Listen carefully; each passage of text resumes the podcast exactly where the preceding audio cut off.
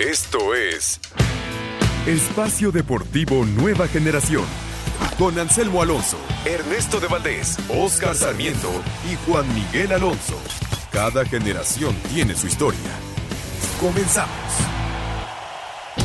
Estos son los encabezados en las páginas de internet. 889noticias.mx fallece Tomás Balcázar, ícono de Chivas y abuelo de Chicharito. Tomás Balcázar, delantero histórico de las Chivas y de la selección mexicana y abuelo del goleador Javier Chicharito Hernández, murió este domingo en Guadalajara. Mediotiempo.com. Giovanni consigue su segunda victoria al hilo. América lleva tres triunfos en la I-Liga MX. Dos Santos obtuvo su segunda victoria al hilo y tercera de las Águilas en la I-Liga MX al golear 3 por 1 como visitante a los Gallos Blancos del Querétaro que subieron bajo el mando de Marcel Ruiz. ESPN.com.mx confirman ajuste salarial en FC Juárez. Desde el pasado 15 de abril, Juárez se ha unido a la lista de clubes que han reducido temporalmente el sueldo de sus jugadores para hacer frente a la crisis por el coronavirus. TUDN.com Klopp llama al papá de Mbappé para ficharlo en el Liverpool. El técnico de los Reds quiere ganarle la carrera al Real Madrid por el francés del Paris Saint-Germain.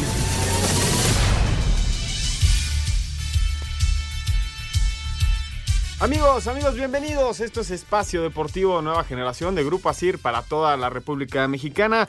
Como todos los domingos, hoy 26 de abril, trabajamos bajo la producción de Julio Vázquez, en los controles Mauro Núñez, Oscar Sarmiento, Ernesto de Valdés, su servidor Juan Miguel Alonso, para hablar una hora sobre lo más destacado de la jornada deportiva de, de esta semana. Recordarle a todos nuestros radioescuchas que sigan las medidas de higiene que dicta la Secretaría de Salud.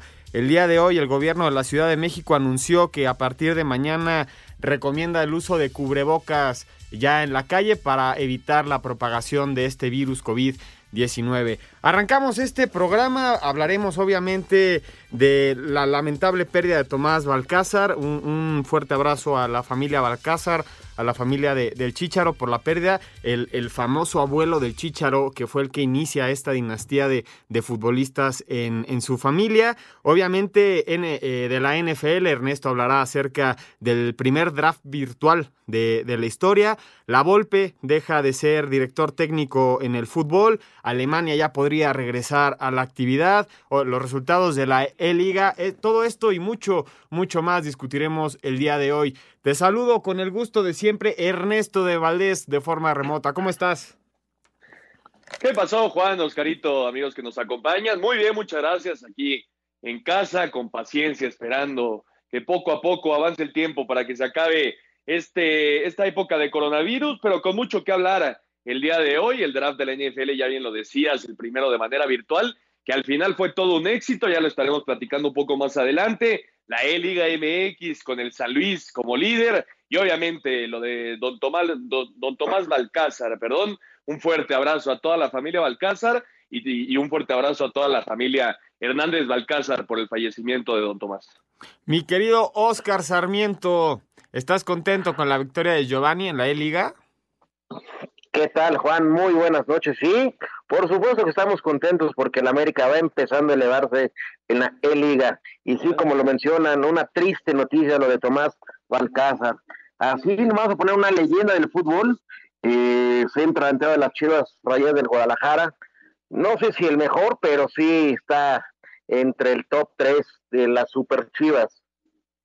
Sí, sí, sin duda alguna, una trayectoria enorme de, de, Tomás Balcázar. Debuta en el 48 con las Chivas Rayadas del Guadalajara.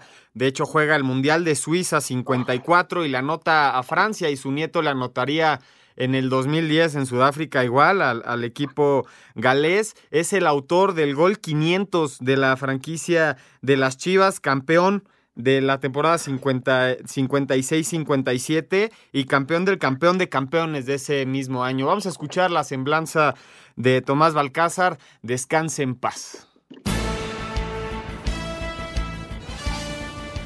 La madrugada de este domingo 26 de abril, el exfutbolista de las Chivas Rayadas y mundialista mexicano Tomás Balcázar falleció a los 88 años de edad en un hospital de la ciudad de Guadalajara. Nacido un 4 de mayo de 1931, también en la capital de Jalisco, Balcázar surgió de una casa humilde para ganarse un lugar en el balompié mexicano. Surgido del fútbol amateur con los Pericos del Nacional, llegó a ser profesional con el Guadalajara, donde pasaría toda su carrera desde 1948 hasta 1958. En 1954 jugó la Copa del Mundo de Suiza con la selección nacional mexicana. Ahí logró marcarle un gol al combinado de Francia, hazaña que replicaría su nieto Javier Chicharito Hernández 56 años después en el Mundial de Sudáfrica 2010. Con las Chivas vivió la época del llamado Llamerito, quedándose en varias ocasiones cerca del campeonato, mismo que finalmente alcanzó en la campaña 1956-57, primer título profesional en la historia del Guadalajara que años después se convertiría en el campeonísimo. Apenas en 2019, Don Tomás ingresó al Salón de la Fama del Fútbol en la ciudad de Pachuca, quedando así inmortalizado su legado y su amor eterno por la pelota. Es fútbol, es un deporte que yo amo y que nunca lo defraudaré ni hablaré mal de él porque debo estar muy agradecido. El fútbol me ha dado vida para siempre. Descanse en paz, don Tomás Balcázar González. Para hacer deportes desde Guadalajara, Hernaldo Moritz. Antonio Latota Carvajal recordó con mucho cariño a Tomás Balcázar, quien fue su compañero en muchas ocasiones en la selección nacional. Desde luego que pues me dolió bastante porque fue uno de mis mejores compañeros cuando estuvimos en la selección. Su carácter siempre era de broma, veía la vida con mucha alegría. Era contagiosa su forma, su forma de ser. Si es, pues caray, es dolorosa una situación como esta, sobre todo cuando fuimos compañeros en una selección. En paz descanse. Para Sir Deportes, Memo García. Muchas gracias a Memo por la información. Ernesto Tomás Balcázar, sin duda alguna, ni tú ni, ni Oscar, bueno, tal vez Oscar sí, pero ni tú ni yo vimos a, a Tomás Balcázar y sin duda alguna es, es un ícono de, de, las Chivas, ¿no? Y del fútbol mexicano. Finalmente ya termina en el Salón de la Fama, ya en Pachuca. Sí, un verdadero ícono, una verdadera leyenda de las Chivas y del fútbol mexicano. Eh, como auxiliar técnico formó parte de esas cinco ligas ganadas por las Chivas como auxiliar técnico de, de Javier de la Torre. Eh, obviamente ya lo que decías de, del gol ante Francia, el autor del gol ante Francia en aquel Mundial de, Suiza 54, le dio la primera liga como jugador a las Chivas, en fin, son, son reconocimientos que, que deja, el legado que deja don Tomás Balcázar, y quienes tuvieron la oportunidad de conocer como persona, hablan maravillas de él. Se habla de que era, era un, un tipo siempre sonriente, un tipo que, que, que, le gustaba vivir, que le gustaba eh, estar en, en, todos los lugares, y, y, hay que recordarlo en sus últimos, bueno, sus últimos años, apoyando siempre al Chicharito, a, a, a su nieto Javier Hernández. El último recuerdo que yo tengo, la última imagen que me queda de, de don Tomás, es en el Mundial de Rusia 2018, cuando, cuando el Chicharito anota eh, aquel gol ante Corea del Sur, la emoción que tuvo don Tomás, ahí queda, ¿no? Ahí queda la imagen. Se fue una verdadera leyenda y que descanse en paz don Tomás Balcázar. Descanse en, en paz, don Tomás Balcázar. Oscar, eh, se nos estaba pasando que también fue campeón panamericano en el, en el 52, don Tomás.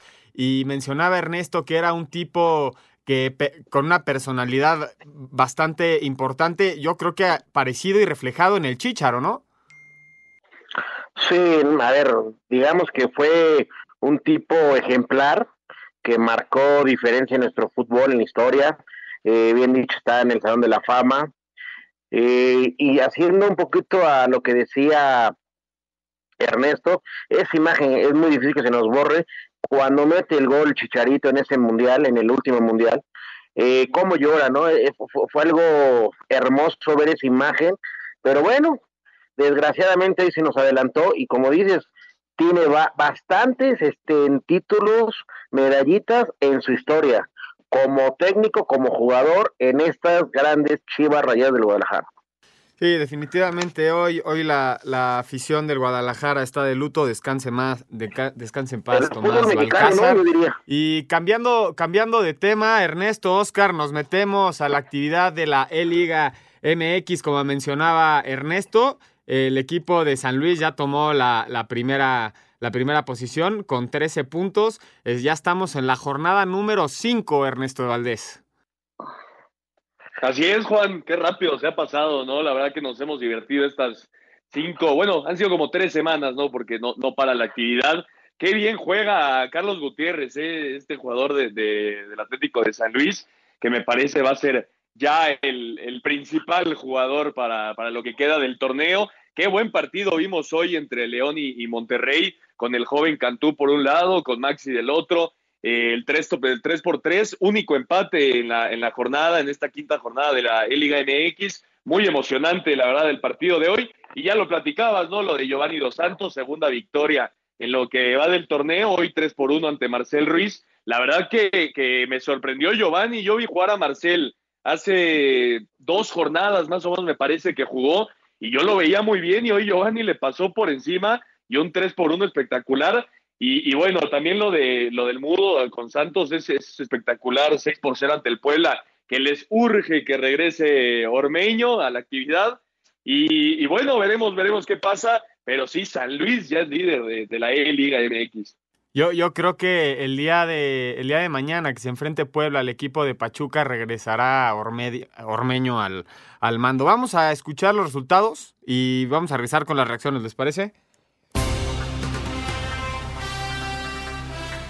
Resultados de la jornada 5 de la I-Liga MX con gol de último minuto y con Jairo González en los controles. Necaxa derrotó dos goles a uno a los Bravos de Juárez. Atlas goleó 4-0 al Morelia. Por los rojinegros el representante fue Jairo Torres, mientras que por Monarcas Luis Ángel Malagón, Santos y Eduardo Aguirre también golearon 6-0 al Puebla y a Brian Angulo. Guadalajara con Fernando Beltrán en los controles consiguió su primera victoria al golear 4-0 a Tigres y a Nahuel Guzmán. Cruz Azul continúa sin ganar al caer 2-4 ante Pachuca y Kevin Álvarez. Habla Lucas Pacerini, representante de la máquina. Primer tiempo muy bien, después nos caímos, nos caímos físicamente, los cambios que, me hice ahí con lo rápido arriba me, perjudicaron. Toluca y Felipe Pardo derrotaron 3 a 1 a Tijuana y Alexis Castro, mientras que América y Giovanni Dos Santos derrotaron 3 a 1 al Querétaro y a Marcel Ruiz. El Atlético de San Luis con Carlos Gutiérrez derrotaron 2 a 1 a Pumas y Alan Mozo, quien aquí habla. Ah, la verdad, pero la verdad es que Charlie juega bastante. Yo creo que no tiene novia, se va a pasar jugando a esto. Finalmente León y Monterrey empataron a 3 por la Fiera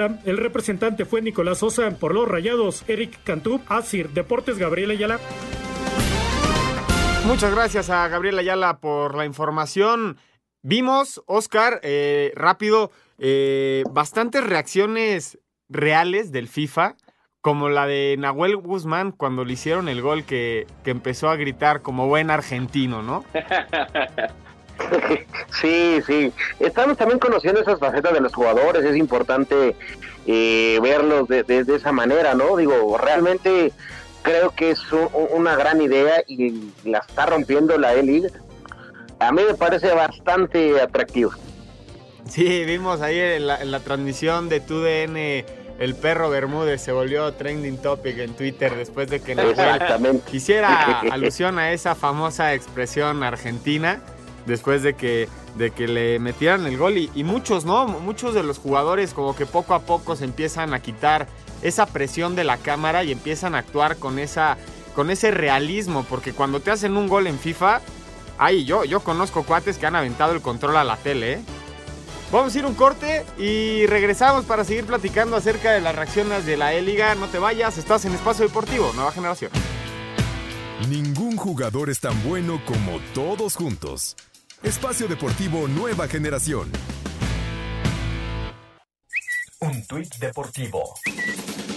Benjamín Galindo Marentes, arroba Begalindo58. Se va un grande, campeonísimo. Don Tomás Balcázar, descansa en paz. Abrazo para su familia.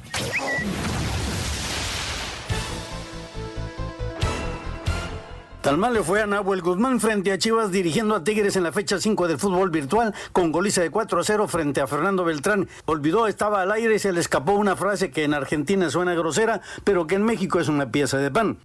Tu madre. Tu madre. Era inevitable se hiciera viral. Estaba en plena transmisión por televisión. Ventral al control dio a Chivas el primer triunfo y sumó su gol al de Oribe Peralta y los dos de Ernesto Vega para el 4-0 definitivo. Los felinos ligan cuatro derrotas y solo suman un punto de 15 disputados. Informó para CIR Deportes Felipe Guerra García. Cruz Azul acumuló su quinta derrota dentro de la I-Liga MX tras caer 4-2 ante Pachuca, duelo que significó el debut de Lucas Pacerini al mando del control celeste. A pesar del doblete virtual de Milton Caraglio, Kevin Álvarez respondió con igual número de tantos, sumado a las anotaciones de Víctor Dávila y Juan Iturbe, concretando así la remontada. Escuchemos las declaraciones de Pacerini tras la derrota. La verdad que el primer tiempo muy bien, después no caímos, no caímos físicamente, los cambios que, que me hice ahí con lo rápido arriba me, me perjudicaron. La máquina enfrentará a Chivas el próximo miércoles. A Cider Deportes, Edgar Flores. Una de las revelaciones de la I-Liga MX es el delantero del Puebla, Santiago Ormeño, que se ha ganado la simpatía de los aficionados que lo siguen más día con día. Aquí lo escuchamos. Nunca había tenido tanta gente hablándome hace semana o no sé cuánto nadie me hablaba y ahora muchísimos mensajes y trato de leerlos todos, pero no puedo. Pero sí, ya sabes. No falta el que quiere echarme una reta en FIFA. Algunos han tenido la suerte de que se los eche, algunos no, pero contento y, y pues me parece un proyecto muy padre esto y me da gusto poder ser alguien que inspire algo en la gente. Para Sir Deportes, Memo García. Eric Cantú tenía rayados arriba 3-2 a escasos dos minutos de concluir el quinto juego de la E-Liga FIFA 20, pero Nicolás Sosa fue oportuno para dar a León el empate a tres goles como local en el Nau Camp. Cantú es tan hábil dirigiendo al Monterrey con el PlayStation como juega en la cancha e hizo que, con goles de Gallardo, Funes Mori y Avilés, tomaran la ventaja. Pero Nico Sosa es bueno en el fútbol virtual. Acortó distancia 2-3 con goles de Jesús Godínez y Joel Campbell para finalmente anotar el tercer gol. León suma 13 puntos colíder con San Luis que tiene dos goles de diferencia a favor. Los regios tienen siete unidades en el décimo peldaño. Buscarán mejorar frente al Cruz Azul el 2 de mayo como visitante. Desde Monterrey informó para CIR Deportes Felipe Guerra García. Muchas gracias a Felipe por la información. Oscar, estábamos hablando acerca de cómo los jugadores poco a poco se empiezan a relajar ante la cámara en este torneo de FIFA y ya empiezan a, a emitir las verdaderas reacciones de lo que es jugar FIFA. Pues sí, digo, al, al, al final uno empieza a veces como echando la broma y al final pues te terminas calentando y diciendo cosas porque el fútbol es así. Cuando roba el baloncito a veces uno se, se engancha y todo eso, pero vamos a, darle el, el, lado positivo, ver cómo el jugador convive con, con los que hoy por hoy están transmitiendo en las diversas plataformas y se hace un buen cotorreo para hacer algo ameno para el televidente, ¿no? Sí, sí, sin duda alguna es muy simpático ver cómo reaccionó Nahuel Guzmán, por ejemplo. Ernesto, ¿te ha pasado ese tipo de reacción en FIFA? Yo creo que todos los que hemos jugado alguna vez FIFA hemos tenido una, una reacción similar, aunque ayer lo de Nahuel, bueno, fue cuando yo iba perdiendo 3-0, ¿eh? Normalmente lo haces cuando te empatan de último minuto o te marcan un penal por ahí que, que te parece inexistente, pero ayer ya en el 3 por 0, eh, bueno, creo que Nahuel eh, se perdió un poco la cabeza, así lo vamos a decir, pero, pero sí, estoy de acuerdo, son, son esas cosas que está dejando esta eh, Liga MX, eh, está dejando conocer a los jugadores más allá de la cancha, nos está eh, dejando reacciones como esta, momentos eh, simpáticos y, y divertidos, y, y, también lo de Ormeño, ¿no? Lo que decía Ormeño, antes nadie me conocía, ahora todos me marcan, y claro, es que estos, estos jóvenes eh, jugadores como Ormeño, como el mismo Eric Cantú de, de Monterrey, en fin, creo que ellos lo están tomando como una muy buena oportunidad para, para poder darse a conocer en quiénes son, ¿no? No, no, no, no estamos diciendo que con esto los directores técnicos en la realidad los vayan a tomar ahora más en cuenta dentro de la cancha, pero sí se están dando a conocer y la gente se está metiendo y se está involucrando con ellos.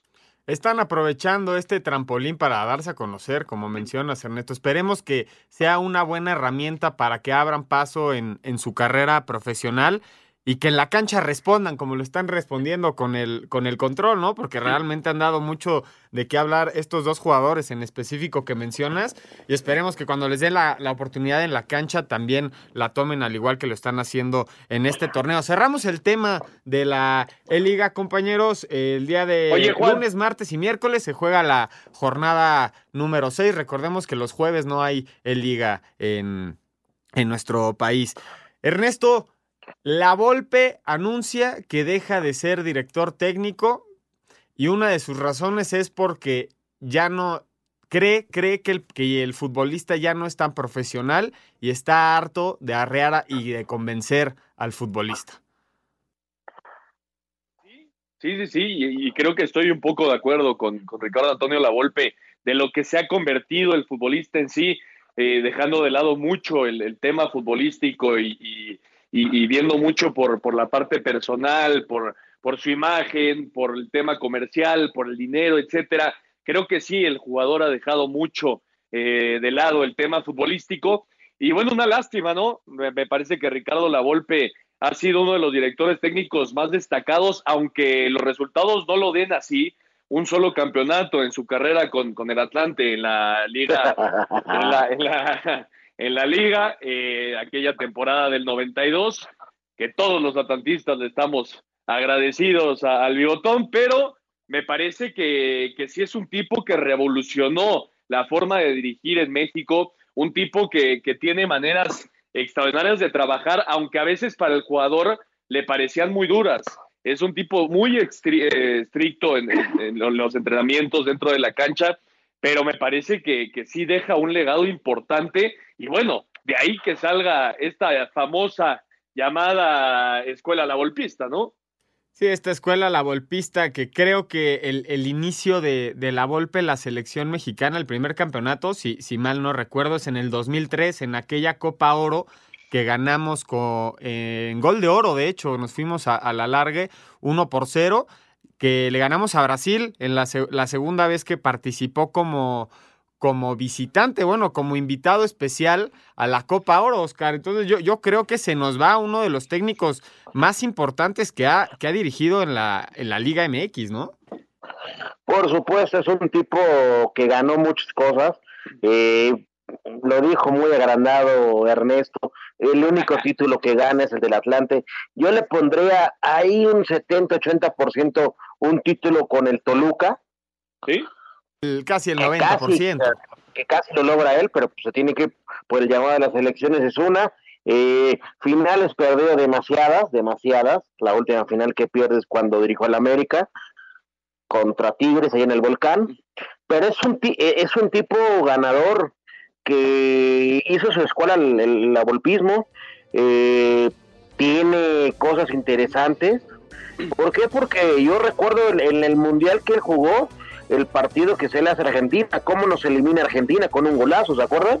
O sea, es, es un es un tipo que realmente como jugador, como entrenador, le dejó mucho al fútbol mexicano, se le agradece. Ahora vamos a ver la faceta que viene, porque seguramente se- seguirá viviendo dentro del fútbol, ¿eh? Vamos a ir un corte, Oscar, y regresamos para seguir platicando de la Volpe. Un árbitro divide opiniones. Algunos se acuerdan de su padre y otros de su madre. Espacio Deportivo Nueva Generación. Un tuit deportivo.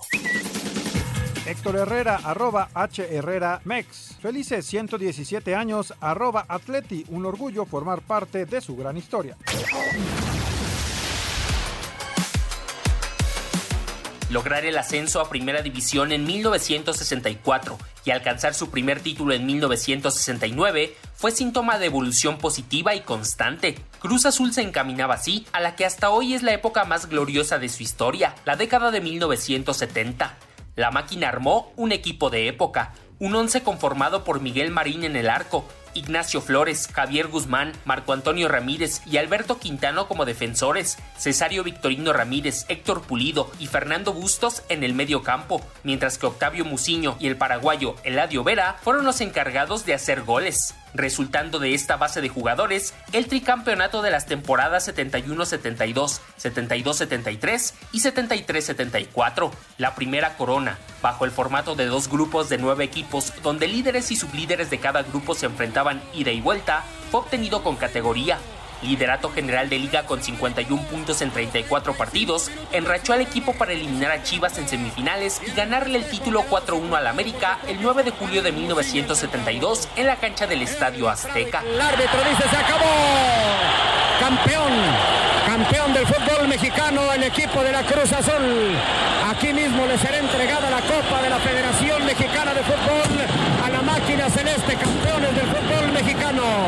Con el superliderato por segundo torneo al cosechar 49 puntos, el bicampeonato fue realidad. Dejaron fuera al Atlas en semifinales y, en tres partidos, se coronaron ante León el 19 de junio de 1973 en la cancha del Estadio Cuauhtémoc, ritmo de juego que mantuvo aquella plantilla para 1974, donde las víctimas fueron Puebla en semifinales y Atlético Español por marcador global de 4 goles a 2 en la gran final. Alberto Quintano, Alberto Gómez. Cruz Azul gana el tri. Desde la banca los jugadores Velázquez, Basurto, Ojitos Mesa, todos salen para festejar. Ahí está Marica a la izquierda. Tri campeonato al hilo para Cruz Azul. Con la partida de gran número de elementos, el buen momento celeste vio su fin. La reestructuración tardó poco más de tres años en volver a dar frutos. Sin embargo, la máquina cerró la década como la comenzó, logrando títulos. Bajo el liderazgo de Miguel Marín, sumado a la calidad defensiva de Ignacio Flores y las habilidades de Carlos Caras Aguier, Gerardo Lugo Gómez, Rodolfo Montoya y José Luis Ceballos, dieron como resultado otro bicampeonato, la corona de 1978-79, ya con el cambio de formato a cuatro equipos con liguilla, fue lograda ante Pumas por global de 2-0 en el Estadio Azteca, repitiendo sede el 13 de julio de 1980 ante Tigres para conquistar así el séptimo título de su historia en apenas 15 años en la primera división. Pérez Guevara que silba en este momento, Cruz Azul es campeón. Cruz Azul es campeón en la temporada 79-80. Así de Deportes, Edgar Flores. Muchas gracias a Edgar Flores por la información. La, la, semblanza que nos presenta Edgar en esta cápsula de la época dorada de los 70s, 80s del Cruz Azul justifica al quien dice el día de hoy, en día, que el Cruz Azul es un equipo grande, gran, gran etapa de la máquina, un equipo que fue eh, imparable. De hecho, Oscar le ganan una final al América 4 por 1. Por supuesto, por supuesto. Cruz Azul es uno, uno, de los equipos más grandes del fútbol mexicano por su historia. Eh, es uno de los equipos que a más finales ha llegado. Desgraciadamente, en, en, esto de perder las 10 cosas secundarias, pero Cruz Azul tiene un legado y una historia muy, muy, muy agradable. Digo, yo tuve la oportunidad de estar varios años dentro de ese club. Es un club con historia. Sí, sí, sí, y bien avalada. ¿eh? Y con, y con grandes íconos del fútbol, Ernesto, como el Superman Marín, uno de los mejores extranjeros que ha llegado a México en la historia. Correcto, Juan, era un, un equipazo aquel de la época dorada del Cruz Azul, siete títulos en, en 13 años, cuando todavía se jugaba eh, el torneo largo, eh, ya, ya lo dices bien con, con Marín, en fin, tenía, tenía jugadores espectaculares y como bien dice Oscarito, el Cruz Azul es sin lugar a dudas uno de los equipos grandes de, del fútbol mexicano, aunque estos últimos años, bueno, ha sufrido con esas finales y la famosa Cruz Azuleada, ¿no? Pero no hay que dejar atrás la historia que tiene el Cruz Azul. Y Pero hay que saber estar, Ernesto, hay que saber Correcto. estar en esas finales. Hay que saber llegar, estoy totalmente de acuerdo. Y, y te pongo, siempre están entre el, el, el, los tres, cuatro mejores equipos de la liga en plantel. ¿Qué pasa algo raro? Ya es diferente, ¿o no, Juan? Yo, yo, creo que una cosa es mantenerse competitivo, que es algo que nadie duda del Cruz Azul, y otra cosa es coronarse campeón, que es lo que no se le ha podido dar al equipo de la máquina, ¿no? Sí, totalmente de acuerdo. Eh, yo creo que falta menos para que puedan romper esa sequía. ¿eh? Esperemos por el bien del fútbol y por el bien de Cruz Azul, que se le tiene un, un aprecio a ese gran club eh, ya se lo merecen. La, han, han, trabajado muy bien. Recordemos desde, desde, la era de Ricardo Peláez, la verdad, el, el, el club cambió drásticamente. Yo te lo digo la como americanista. Oscar, ojalá nunca vuelva a ganar un campeonato el Cruz Azul. Ojalá que nunca. Que nunca No más, tan sí, malo. prefiero que los gane el América. A ver, América seguirá levantando títulos, pero también Cruz Azul lo tendrá que hacer, al igual que, el Chi- que, Chi- que Chivas, por el bien del fútbol mexicano, compañero. Oscar, pregunta que- seria. yo- Ernesto, por favor, acompáñame en esta aseveración. ¿Te estás cambiando la pregunta, la playera al aire, Oscar? ¿Estás siendo Cruz Jamás, ahora? jamás, jamás me lo voy a cambiar. Soy 100% americanista, pero le tengo un cariño especial a Cruz Azul. Ernesto, Yo lo- ¿cómo está que sí eso que le decías el campeonato a, a otro equipo?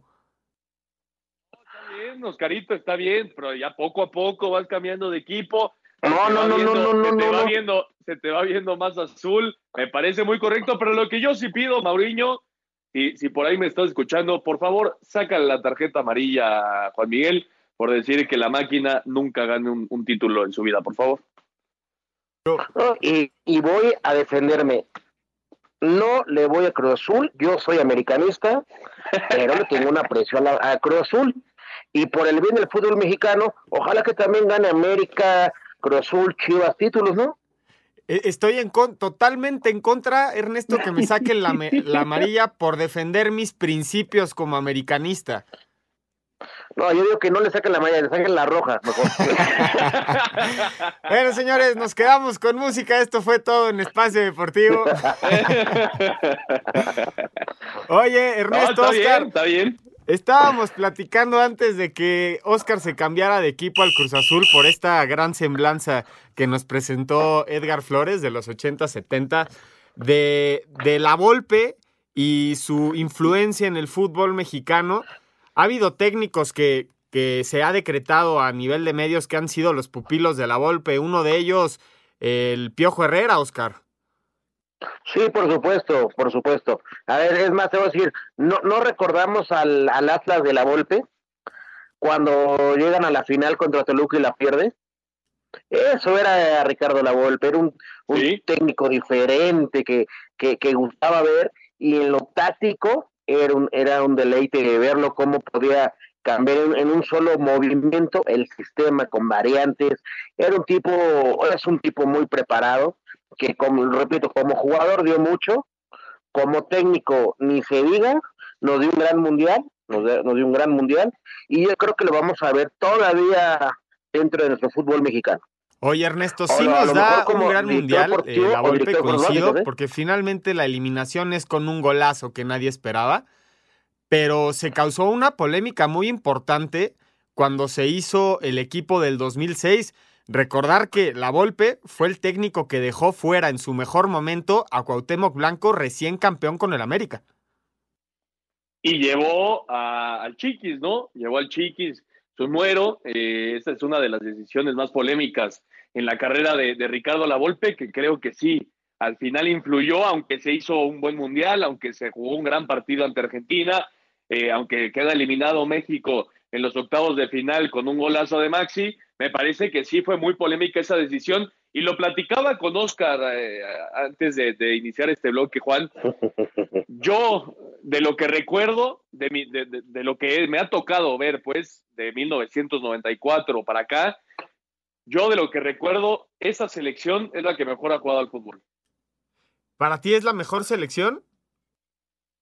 La que mejor ha jugado al fútbol, yo creo que sí, esa de, de Ricardo Lavolpe. El partido contra Argentina fue espectacular, Juan, hay que recordarlo. Nos termina eliminando en tiempos extras Maxi Rodríguez con un golazo, pero la forma en la que jugaba ese equipo era espectacular, con un guardado que prácticamente nadie conocía, que Ricardo Lavolpe formó en el Atlas, que lo lleva a, la selección, con un Rafa Márquez que también formó Ricardo Lavolpe. En fin, era un equipo completísimo que me parece que si hubiera avanzado contra Argentina hubiera llegado muy lejos en ese mundial. No, sin duda Totalmente alguna, yo contigo. creo que fue la vez que más cerca estuvimos de romper esa racha del quinto partido. Era un partido que prácticamente estaba ganado, habíamos tenido nosotros llegadas importantes, ya, ya se, se acercaba el momento cumbre donde México se impusiera a Argentina y fue ese cambio de juego de 30 metros y 14 años después la Volpe sale a decir que regañó al, al lateral por izquierda de, de México que era Gonzalo Pineda y le pregunta, eh, estoy, estoy leyendo textual la, la quote de, de la Volpe, ¿cómo en el pelotazo de 30 metros previo no saliste a presionar en el cambio de juego que le dan a Maxi Rodríguez? Y le contesta Gonzalo Pineda, creí que le iba a bajar cuando hiciera eso, yo lo iba a ir a apretar. Y la Volpe dice, seguí esperándolo porque nunca lo bajó. Y fue el gol que nos elimina y, y me acuerdo perfecto que en el medio se decía que hasta Osvaldo Sánchez había comido el gol cuando había sido el mejor gol del Mundial. Ah, fue un golazo, fue un golazo. Ah, imposible, imposible para Osvaldo. Y bueno, ese, esa eh, aseveración en contra de, de Gonzalo Pineda también me parece excesiva. Pero recordemos, así era la golpe, Juan Ernesto, así, así es la golpe, así es la Estoy golpe. totalmente de acuerdo, estoy totalmente de acuerdo, pero me parece que en ese momento sí fue excesivo. Pero bueno, lo que nos deja Ricardo La Volpe sí es un legado muy importante. Ya platicabas de la escuela La Volpista, no solo Miguel Herrera, el profe Cruz, el eh, Daniel Guzmán, Rubén Omar Romano, en fin, son, muchos los directores técnicos que salieron de la escuela de, de Ricardo La Volpe. Y ya lo decía Oscar, me parece que va a regresar al fútbol mexicano. Sí ya había acabado, me parece, su época como director técnico. Los métodos que utilizaba Ricardo Lavolpe ya eran un poco obsoletos. Yo, yo eh, tuve información de que su última etapa en Toluca, donde no le fue nada bien, por cierto, ya los jugadores sí, sí sentían eh, un poco de carga de más de, de, lo que normalmente tienen. No era, no era un, po era un poco apático con los jugadores. En fin, me parece que, que ya había acabado esa época pero como decía Oscar, me parece que va a regresar y a mí me gustaría verlo formando jugadores. No sé cómo lo vean ustedes, a mí me gustaría verlo en un equipo formando jóvenes que en un futuro podrían llegar a ser estrellas. Esa era mi, mi, pregunta para ti, Oscar. ¿Qué sigue? ¿Cuál es el siguiente paso para un director técnico que ya no quiere estar en disputa con los jugadores, convenciéndolos de su, de su estrategia, de su planteamiento, de su forma de trabajo? ¿Qué sigue para un director técnico como La Volpe? Mira, lo principal es seguirse preparando porque me parece que por momentos eh, se quedó, eso punto de vista, se queda un poco Ricardo La Volpe, se tiene que preparar para lo que para lo que va a venir dentro del fútbol para él. ¿Por qué? Pues porque no creo que él se, se tire a la cama de decir se acabó y pum. No, es, es gente de fútbol y tiene que estar metido en el fútbol. Y yo creo que va a ser un director deportivo o un deportivo de fuerzas básicas, algo ahí, algo ahí va a encontrar Ricardo eh, La Volpe para seguir formando jugadores, porque recordemos, vamos a darle el, último que sacó así de su mano fue Lainez, ¿no se acuerdan? Sí, sí Lainez y de hecho este Edson Álvarez también sale con La Volpe, ¿no? Sí, señor. Sí, señor. Sí, señor. Y cuando anuncia su retiro, Juan Oscar, ahora que anunció su retiro hace un par de días, ves el cariño que le tienen los jugadores que él, él creó, por así decirlo. Vimos el mensaje de Andrés Guardado, de Rafa Márquez, de Laines, de, de el mismo Edson Álvarez. Se ve que, que, que es gente que está totalmente total. agradecida, exactamente, está totalmente agradecida con lo que fue Ricardo Lavolpe en su formación, no solo como jugador, eh, también hay que decirlo, no solo formaba jugadores, formaba personas, eh, Ricardo Lavolpe, y por eso creo que es un tipo eh, que le caería como anillo al dedo un, un trabajo de formación de, de jugadores de canteranos. No, sí, sin duda alguna la experiencia de Ricardo Antonio Lavolpe en cualquier club llegaría a sumar. Se retira uno de los técnicos más importantes que ha dirigido en la Liga MX. Nosotros nos vamos a ir un corte y regresamos para platicar de los otros deportes. Le toca a Ernesto el turno at para hablar del draft de la NFL. Ningún jugador es tan bueno como todos juntos. Espacio Deportivo Nueva Generación. Un tuit deportivo. Diego Reyes, arroba Diego-Reyes 13. Tantos recuerdos, amistades, campeonato, risas, aprendizaje, sacrificio. 10 años de mi debut y aún lo recuerdo como si fuera ayer. Gracias a todos los que han compartido este camino conmigo.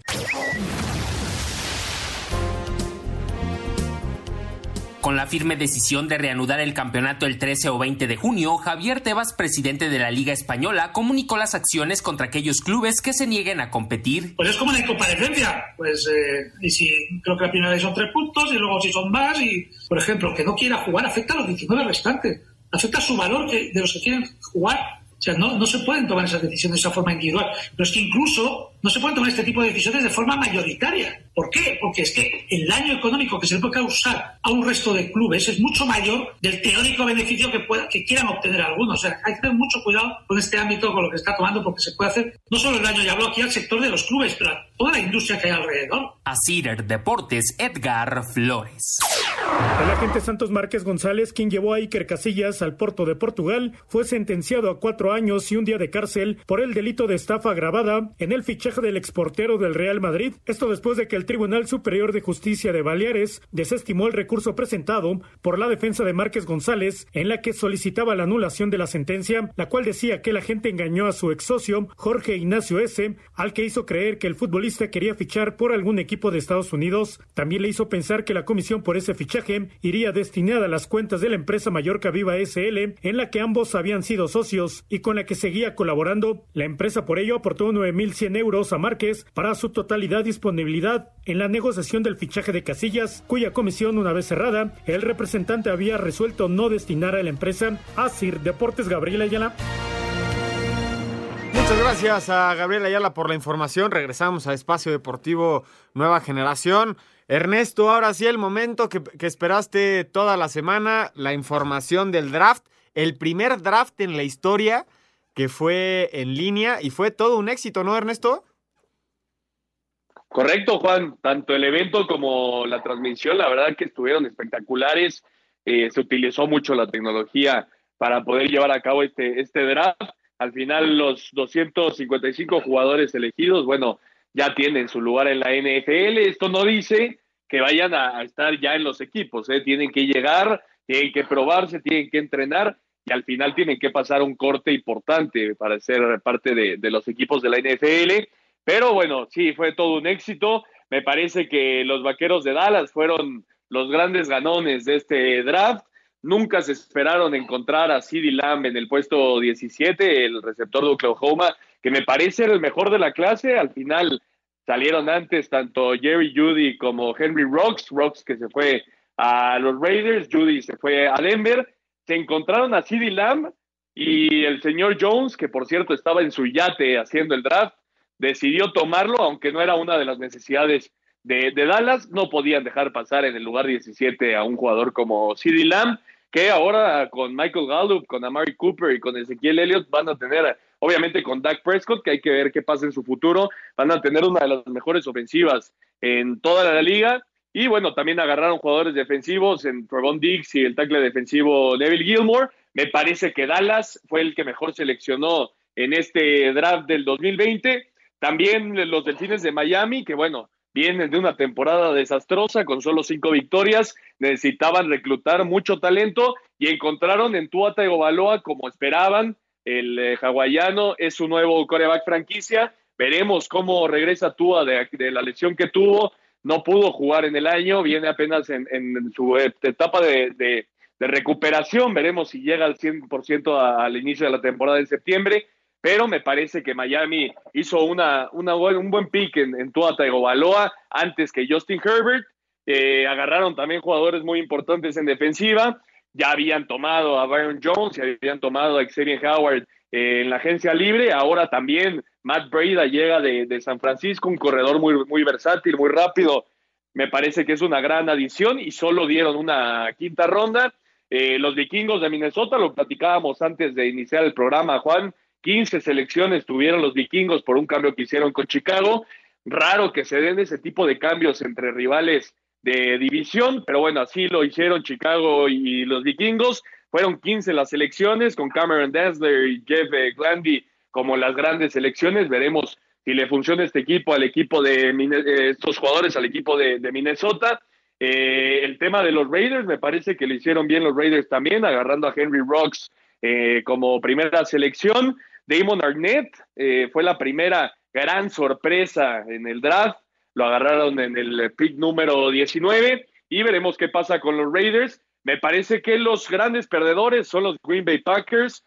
Necesitaban sí o sí alguien que acompañara a Devante Adams como receptores y al final no escogieron a ninguno en una clase que tenía muchísimo talento en la posición de, de receptor. Al final eh, Green Bay decidió no tomar a ninguno y veremos cómo arreglan este problema para que Aaron Rodgers tenga armas a la ofensiva y el tema de los Patriotas de Inglaterra. Todos esperábamos que tomaran al reemplazo de Tom Brady que se fue a los Bucaneros. Al final no lo decidieron así en una, una clase que también tenía mucho talento en la posición de coreback. Obviamente el tema de Joe Burrow, que fue la primera selección global para los bengalías de Cincinnati, lo de Tua Tagovailoa, Justin Herbert, y me parece que los Patriotas se equivocaron en no seleccionar ningún coreback. Veremos ahora qué, decisión toma Bill Belichick, si es Brian Hoyer el, el titular al inicio de la campaña, pero me parece que Green Bay y los Patriotas fueron los grandes perdedores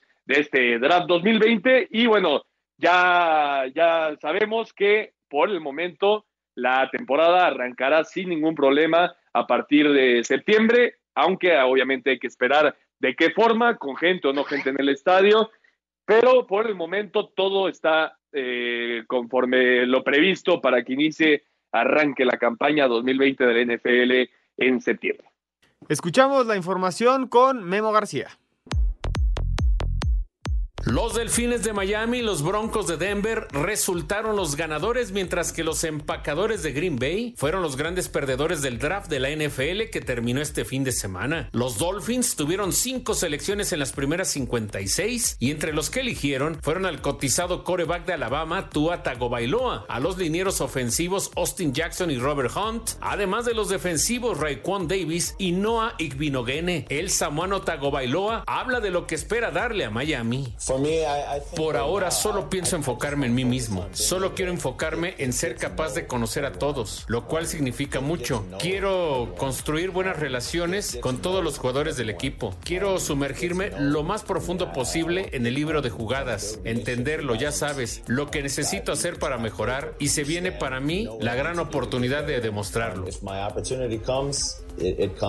Los Broncos fortalecieron su ataque al escoger los receptores Jerry Judy y KJ Hamler, quienes son de los mejores de este año. La sorpresa y los peor que eligieron fueron los empacadores de Green Bay, quienes de forma increíble tomaron al coreback Jordan Love de Utah State cuando ya tienen Aaron Rodgers. Los Packers no seleccionaron a un solo receptor, que era una de sus debilidades que había que reforzar. También llamó la atención el caso de las Águilas de Filadelfia, que eligieron al pasador Jalen Hurts cuando el título es Carson Wentz. Escuchamos a Jalen Hurts. Um, Para mí estar sentado aquí, tener la oportunidad de ir al siguiente nivel, es una bendición que viene del este de Houston y he pasado por muchas cosas por las cuales tuve que pasar para llegar aquí y aprendí mucho de eso y ahora se me presenta esta oportunidad que solo me queda bendecirla.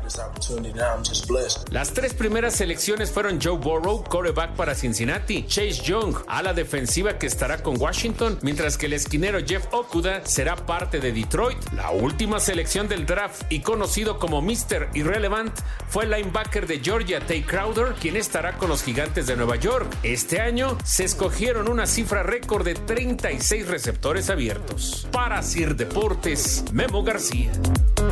Muchas gracias a Memo por la información para complementar las notas de, de otros deportes.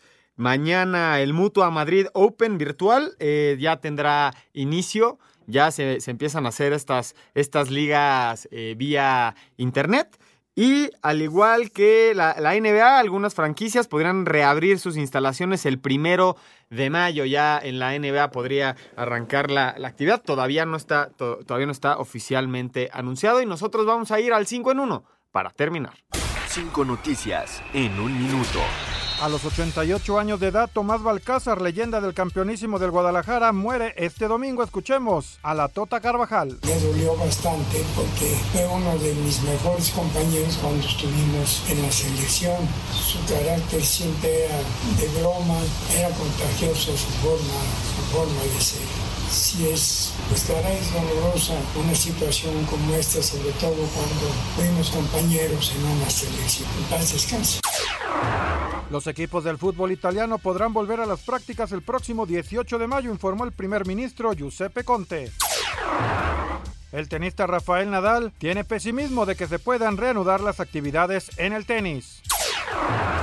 San Luis es líder en la liga de videojuegos al mantener el invicto con 13 puntos. El ministro de Sanidad de España advirtió que el país no debe esperar una reanudación del fútbol profesional antes de los meses de verano. Muchísimas, muchísimas gracias a Rodrigo por el 5 en 1. Antes de despedirnos, quiero mandar un saludo a Mario Santiago. Muchísimas gracias por acompañarnos en todas nuestras transmisiones. A Gerardo Pérez, Patricio Silva, David Orozco, Diego Patiño, que se hacen llamar el Grupo Furiosi. Y a María Fernanda, que nos acompañaron el día de hoy. Ernesto de Valdés, nos vamos. Nos vamos, Juan. Muy buena semana y a cuidarse todos. Fuerte abrazo. Muchísimas gracias, Ernesto. Oscar Sarmiento, buenas noches.